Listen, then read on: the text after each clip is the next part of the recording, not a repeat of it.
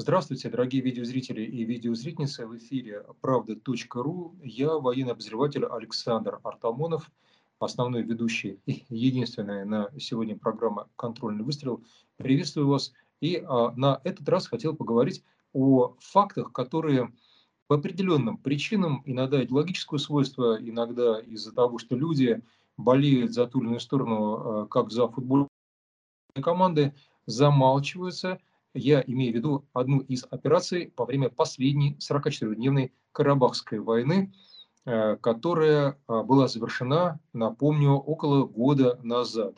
Я говорю столь неточно, потому что на самом деле она была завершена в ноябре, но а, до декабря еще оставались, а, тем не менее, некоторые сомнения, что действительно не будет продолжения военных действий, но можно сказать, что действительно год назад этот конфликт был прекращен, не могу сказать завершился, потому что по-прежнему не подписан мирный договор, но сейчас нас это не интересует, нас интересует одно конкретное сражение. И это сражение меня интересует исключительно с точки зрения а, войсковых операций и, в частности, роли спецназа. Фактически я уже все сказал, потому что спецназ на сегодня превратился, ну, я бы сказал, в особую силу. Казалось бы, сказал и не сказал ничего. Ну что значит спецназ особые силы?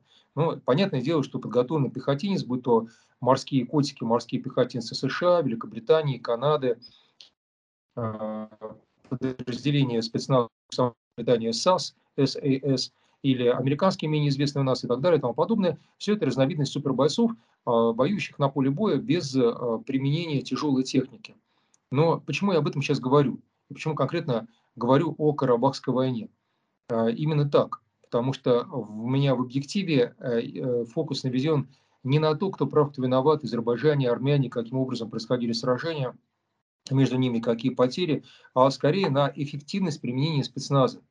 Дело в том, что а, в ходе а, этой операции в очередной раз была доказана очень интересная истина.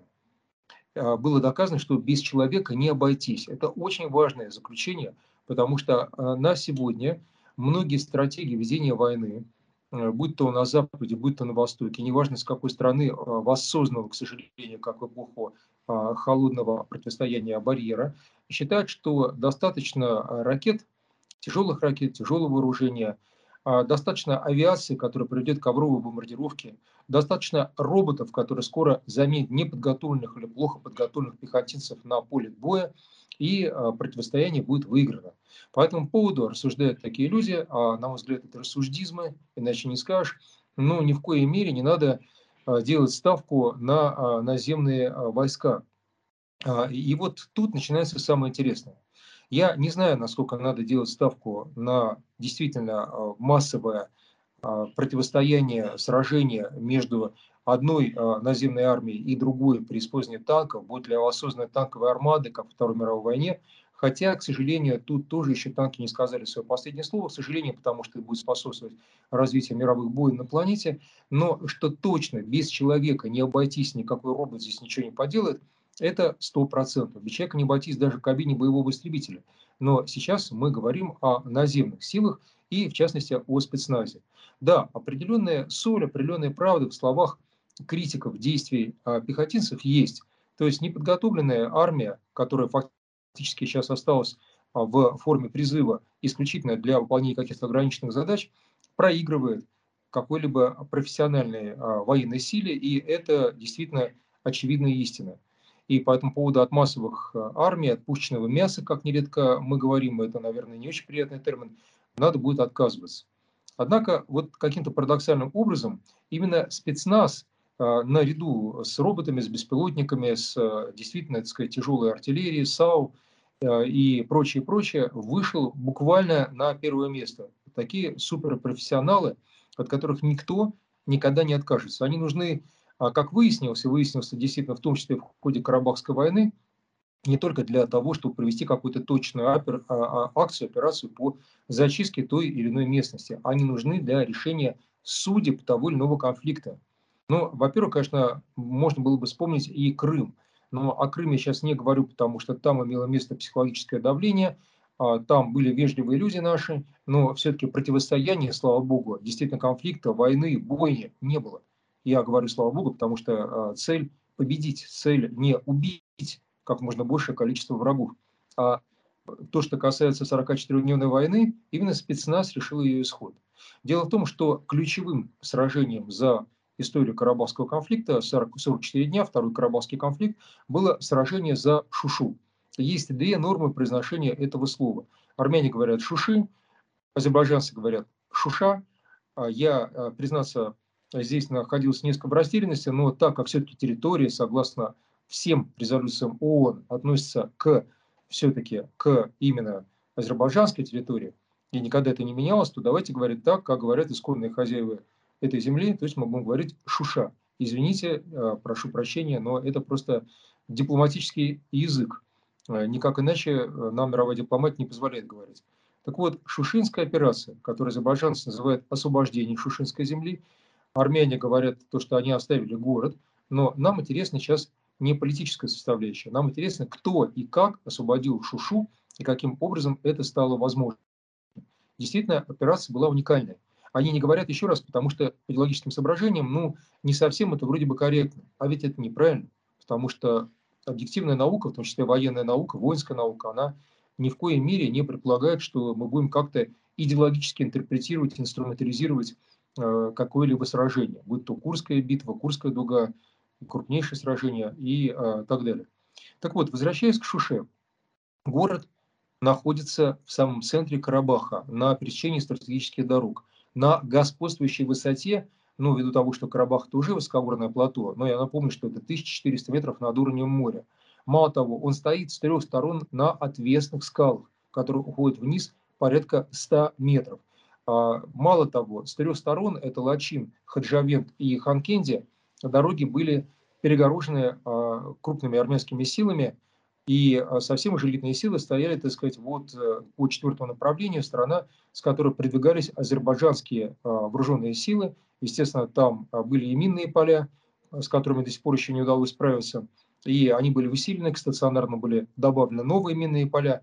И военные аналитики считали, что потребуется 2-3 месяца, в том числе американские военные аналитики, не обязательно российские, кто угодно, на то, чтобы справиться с гарнизоном Шуши, где было несколько тысяч человек, ну и, естественно, город будет разрушен дотла, потому что придется задействовать ствольную артиллерию, тяжелую артиллерию.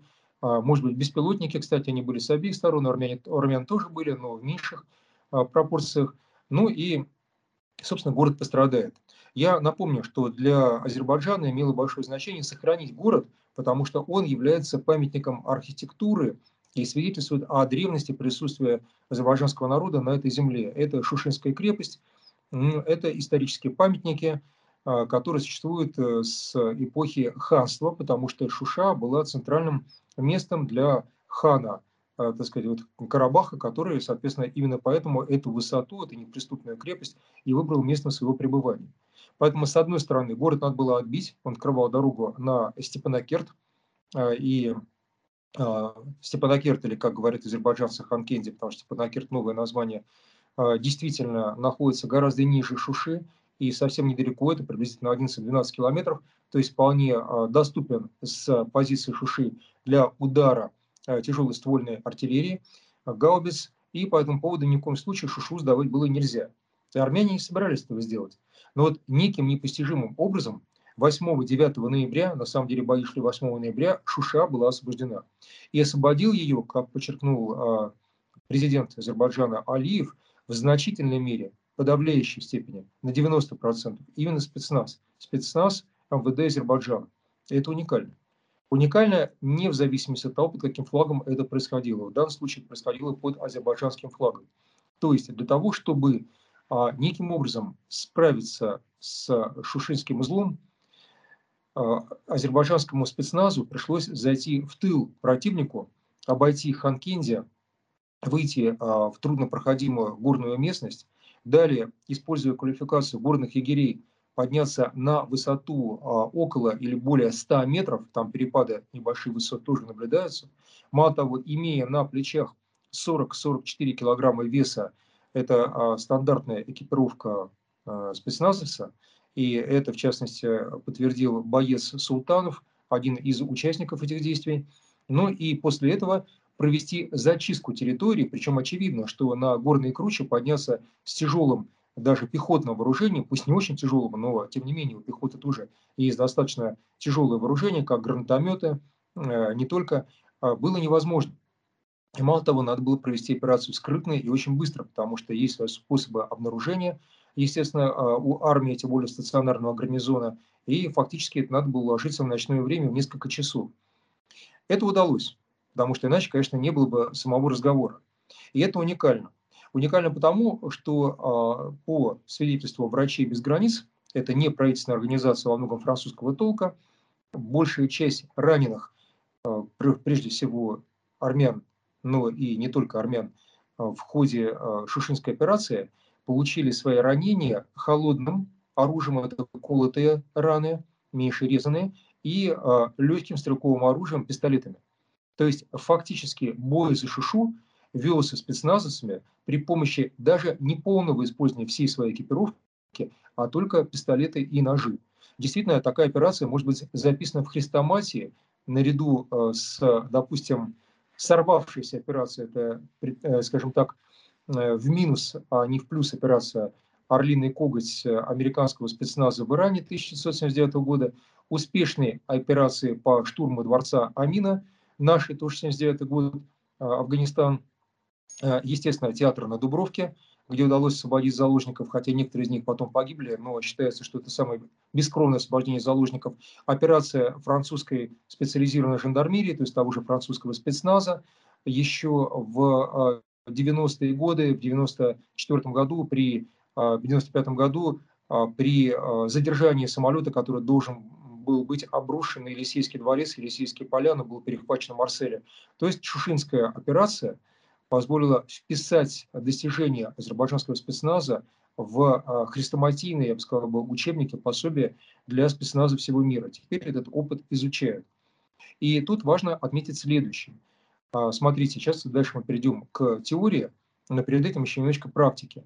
Мало того, что а, это был ограниченный контингент, потому что большие силы спецназа, во-первых, таких бойцов мало, это элитные бойцы, просто бы их не удалось бы перебросить, они даже не дошли бы или были бы демаскированы, то есть замечены.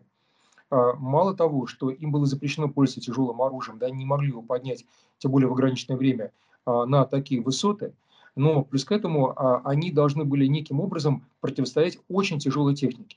Я по этому поводу сказал, что там присутствовал стационарный гарнизон. Какой техники? Ну, прежде всего, это был РСЗО «Смерч». По позициям азербайджанцев наносился удар из «Смерча». Это были кассетные бомбы, по некоторым свидетельствам, я не настаиваю, но тем не менее свидетельства есть. Это бронетехника, но это действительно хорошо вооруженные, в том числе тяжелыми пулеметами калибра 7,62, а, собственно, гарнизон, который, естественно, сражался. А, численность спецназа Азербайджана была 300-400 человек. От 300 до 400, естественно, некоторые детали остаются засекреченными, потому что просто ну, не придаются широкой огласке.